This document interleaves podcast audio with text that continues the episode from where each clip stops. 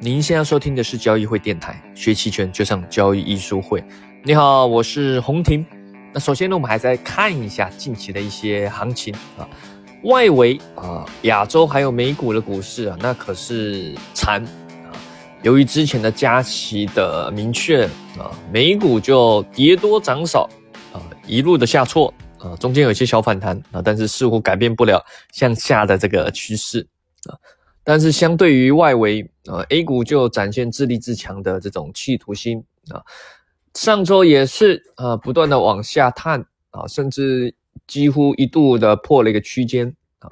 但是呢，再来就迎接到了大家众所这个期待已久的啊降息啊，不论是 MLF 还是 LPR 的降息，也是说政府出现了这个货币宽松、信用放宽的这个信信号啊，比较明显。哦，也是说要靠货币，虽然表面上还是说不要搞这个大水漫淹，但是已经很明确的要注入各种的呃流动性啊，增加这信用的宽松啊，那这对股市当然算是利好啦啊，所以我们看到本周也是出止跌了啊，向上反弹啊，但是呢上方还是有很大的套牢盘啊，所以如果你想积极做多了，那可能还得等一等啊，但至少是不需要放弃信心了啊，长线做多是没差了啊，就就一路拿。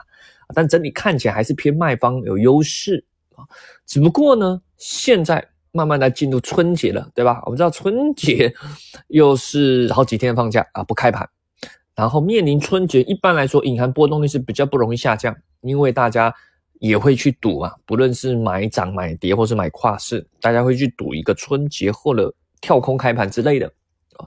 然后加上最近这个疫情啊，啊，世界疫情 Omicron 也不是。很明确哦，虽然外围已经开始搞这叫 群体免疫啊，这个美国反正都放弃了哈，反正就当感冒了。但是国内的这个呃零病例的这方案就是严格管制还是执行，所以面对 Omicron 的来袭，不确定性还是蛮高的啊。所以这个春节也是具有不确定性啊。那你如果做卖方还是得小心啊。目前银行波动率其实并不算高哦，当然也不算低啦。那你卖方在这里的话，呃，也不要因小失大。那我们今天主要来讲的就是期权买卖方它的一些风险的一些正式理解。如果是做期权买方哦，当然比较好理解，对吧？反正就最多就亏那样，对吧？以小博大，对吧？你知道你最大亏损啊，所以一般来说认为它风险比较小啊，然后它的盈亏比高嘛啊，只不过呢它的胜率低啊，这是最最正常的理解。当然所谓的风险低也要看你的。的的操作啦。那如果你你的资产，你全部的你拥有的资产就五十万，你五十万进去欧一买期权，那它有可能直接归零，你五十万就没了，这对你来说也是很大很大的风险，对吧？所以我觉得更准确应该是说，期权买方，你做期权买方是没有了意外性的毁灭风险啊，是这个啊啊，当然你也不能因为这样就乱做。对吧？啊，那也不要在隐含波动率高的时候去当冤大头，对吧？我一再强调，隐含波动率很高的时候，你去买期权就非常的不利。即使你要做方向，那你可能要用期货或者是用比较实质的期权，去降低去付出这些额外的权利金的成本啊。那卖方就不一样啊，卖买卖方互为对手嘛，所以卖方就是倒过来的，卖方它胜率很高，对吧？虽然盈亏比低，但是胜率非常高，对吧？例如像最近你乱卖，对吧？双卖。那例如像最近半年，你就双卖啊，卖看涨卖看跌，不要卖的太近，卖的很远的啊，那胜率非常高啊。卖的太近的话，当然在这种波动下，虽然整体股市是 A 股啊，沪深三百或上证五零是在区间震荡，可是这区间震荡呃也不小哦，也不小，像沪深三百这上下来回也有三百点，对吧？也不小啊。那如果你的卖的这个行权价比较宽，在四百点的以上比较宽的，那你在这种震荡中。就会比较怡然自得，对吧？但也因此这样会让你可能不知不觉丧失了这个风险的警惕，对吧？因为躺久了，躺在躺在那，每天躺着赚钱，那卖方时间过去赚时间价值，是吧？就很容易让你不知不觉忘记了风险，对吧？就是羊羊在这个这个危险的山谷吃草吃久了，以为这个草都是这么简单吃，就不会想去吃。那个那个什么什么什么路边的小草都是吃肥美的水草，殊不知狼不断的在靠近，对吧？啊。当你吃久了麻痹了啊，那狼来了，你可能就跑不跑跑不快，跑不掉，甚至忘记跑了啊。那卖方，我个人认为它真正的危险，我一再强调，是因为你杠杆放大了，自动一直在放大，你不自知啊，你不知道你原来你杠杆放了这么大。那它最大的风险就在于说，它具有毁灭性的风险啊，所谓的尾部尾部风险。所以你做卖方一定要有保持尾部风险的想象力。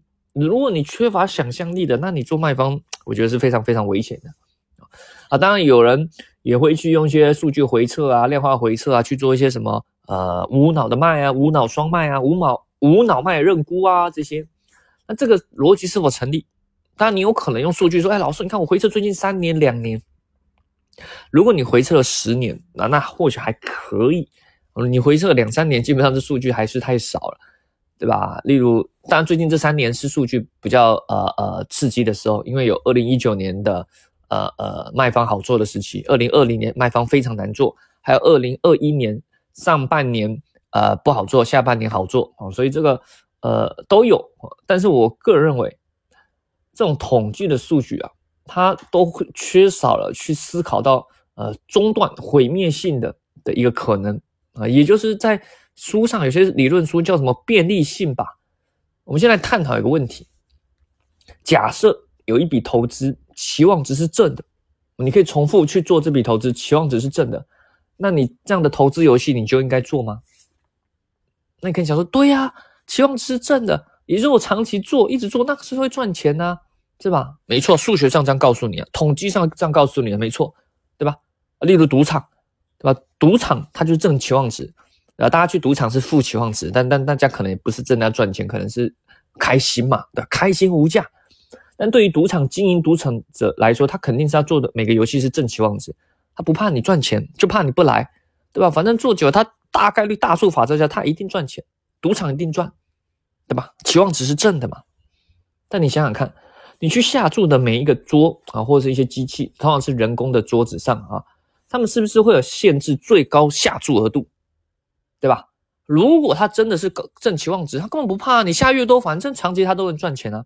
为什么？为什么要限制一个最高下注额度啊？例如来了一个这个阿拉伯土豪啊，王室土豪，一把十亿美金中了，一把就中了十倍，十亿美金十倍一百亿，哎，我就不相信赌场平常有放这么多钱，对吧？一把赌赌场就挂，没错，他期望值是正的。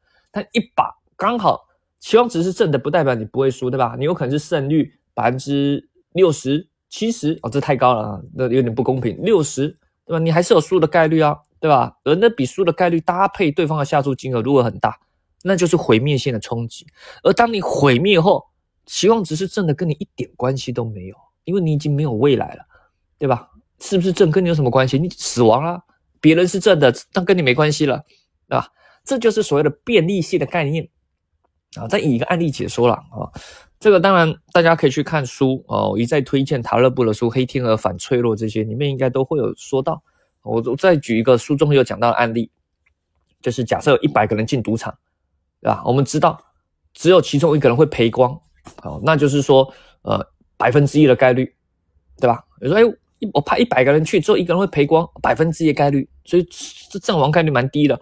那你也可以进去搏一下，反正百分之一才会中，有那么衰吗？对吧？运气运气应该没那么不好吧？啊，好了，那我们再换一个，同样的是这个赌场，这赌场就是有神奇的百分之一的概率，就百分之一的的人会赔光。但这一次我们不是派一百个人，我们就是派一个人，然后重复进行一百次，啊，重复进行一百次，也就是说这一百次里面会有一次他会赔光，对吧？当然，你说运气最好是最后那一次才赔光啊。那如果运气不好，第十次就赔光了，哎，那所谓的赔光就是结结束游戏就结束了，对吧？即使这个游戏是正期望值，第十次就赔光，后面九十次把你的这种期望值拿回来也没意义吗？更极端的说，你就想象你在玩俄罗斯轮盘游戏，大家有没有玩过？应该没玩过，太刺激了。所谓的俄罗斯轮盘就是拿一个这个这个什么左轮手枪。就是上面有六颗子弹的那个左轮，大家看电影有没有看过？对吧？俄罗斯轮盘游戏就这个，大家轮轮流对着自己拿着枪对着自己脑袋开，六发嘛，里面只有其中一发是有子弹的。你看俄罗斯人就是俄罗斯轮盘这个游戏，俄罗斯人应该是俄罗斯人发明的吧？这这这这这民族真是真是这这个这这这这这这个嘛大胆啊！这游戏我也不知道该怎么说明啊。开枪没事就可以拿一百万，对吧？有事就是挂掉嘛，反正就挂。六发里面只有一发是子弹，也就是说你算期望值，你有六分之五会赢，只要赢了是一百万，你六分之五乘一百万，期望值是什么？正的，对吧？如果你对期望值是正的就要玩，这个有信仰，那你这个游戏要玩啊，但你敢玩吗？对吧？你说我赌一下玩一次啊，可以啊，可能运气不错啊，有人真是够大胆，但正常人连一次都不敢玩，对吧？但你只要一直玩，我相信有一次你一定会挂，对吧？而挂掉后，期望值是多少，对你来说都没意义，对吧？嗯，但有人说有啊，有意义啊，对吧？虽然已经挂掉，但是我用牺牲换得家庭的富裕啊，对啊。如果是用这这个更广大来看，它是有意义啊，对吧？但也有可能第一枪就挂了，没有任何价值的牺牲，你也没有任何报酬的机会，对吧？期望值是正的，没错。但是你遇到了毁灭性啊，所以我们做卖方一定是要这样的思维。的确，卖方长期来说了胜率是高的，而且你操作正常来说有一点呃对冲技巧，长期来说应该期望值也是正的。但是卖方具有毁灭性的可能，对吧？当然说我们要尽量去避免毁灭性。甚至啊，你去看很多，你买基金，这也不用说搞那么复杂。说老师，我现在也不做期权卖方啊，听你说好像很危险啊，也没那么危险啊，只是还是要提醒一下嘛，对吧？你说我就我就买买基金，基金也是一样的。为什么基金你要去重视看它的一些，不论是公募或私募，你要去看它的一些最大回撤，以及它在一些关键的黑天鹅风险的时候，它是怎么处理，它的回撤是怎么样的？因为基金也可能你去看它长期是正期望，只是长期是向上的。没错，可是你不会拿到它这个长期平均报酬，这个长期平均报酬是年化二十好了，对吗？但它曾经有最大回撤三十，回撤赔百分之三十，那你这个就非常遇到我刚刚说过这个便利性的问题，对？因为你可能不会拿到这年化百分之二十，长长期正期望值没错啊，但可能就在你刚买一两个月之后，它回撤百分之三十，甚至我们知道最大回撤是非常有可能，那是历史嘛。非常最大回撤是非常有可能不断的创新新高的，也有可能刚好这次你遇到是百分之三十五四十，你还拿得住吗？对吧？你就在这里，在这个基金里面，你就遭遇到毁灭性风险，你有可能就止损出场了，对吧？等他等到他三年五年后再回来正期望值，跟你来说也没意义啊，因为你在中间就毁灭掉了，对吧？所以很多时候我们理解的一些呃统计的啊概率的。啊，其实我们都没有考虑到真正的死亡的可能。当把毁灭死亡考虑进去，很多统计都是假的统计，对吧？所以你不要看什么啊，什么量化、什么统计、数学、概率、人工智能这些，如果用在金融上面，很多是现代营销的名词啊。这些当然我相信用在科技上，啊，用在呃呃呃一些互联网啊，或者是用在一些什么啊火箭啊，反正高科技。这是非常需要的啊，但是如果用在这种比较偏社会科学啊，比较偏金融这种，很多都是营销名词。你要去真正理解，呃，你其实用尝试去理解，也能去识破一些这种营销名词，对吧？啊，不要以为好像他们都很理性的交易啊，真正的理性不是说什么靠什么数学啊概率，不是的，真正的理性你是要能去避开系统性的毁灭啊。这我觉得才是真正的这个在金融交易上需要呃长期去贯彻的一种信念啊，尤其用在期权这方面啊，期权是非线性嘛，买方赚起来很凶猛啊，但是卖方亏起来也可以很凶猛啊，所以不要被概率所这个迷惘了啊。好的，那当然想学习更多期权知识技巧，可以欢迎利用我们交易艺术会的视频号或是公众号。那我们当然也有很多呃视频啊，在官网上啊。那我们这个最近呢有推推出 Jack 的 K 线课程，这个也可以在咨询我们的工作人员。那我们预计，如果是大家想学习更深入的期权的实战技巧啊，实战培训期权中建班，预计可能在三月会召开。那感兴趣的啊，想系统性学习期权，不论是买方、卖方、波动率交易，或者是各种的 Greeks 的风险对冲的方法和技巧，欢迎持续关注我们，也欢迎提前可以咨询交易会小秘书，或者是在喜马拉雅电台私信咨询我们哦。好了，那当然也快靠近春节了，大家想了解什么更多期权的呃有趣的知识技巧，也欢迎留言告诉我们。